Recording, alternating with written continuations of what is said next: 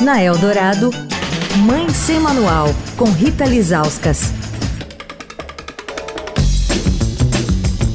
Oi, gente, Mãe Sem Manual de volta com os dados da pesquisa mais recente da TIC Kids Online, lançada na última terça-feira, dia 16, pelo Comitê Gestor da Internet no Brasil mostrou, entre outras coisas, que 93% dos brasileiros com idades entre 9 e 17 anos são usuários de internet.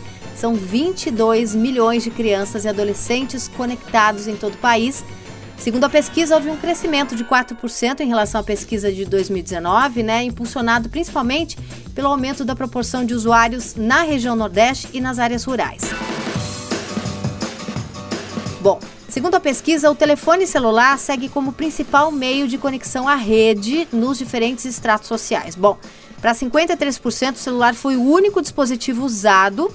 E isso é mais verdade nas classes D e E, são 78% que usam só o celular, depois 52% na classe C e 18% na classe A e B. Ou seja, na classe A e B, o acesso à internet também é feito é, não só pelo celular, né? Pelo laptop, pelo desktop, enfim.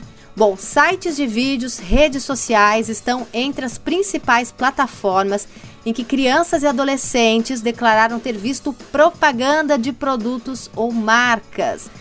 E como é que é essa propaganda? Pessoas ensinando a usar algum produto, 62% disseram que foi assim, abrindo embalagens, que é o chamado unboxing, também esse foi 61%.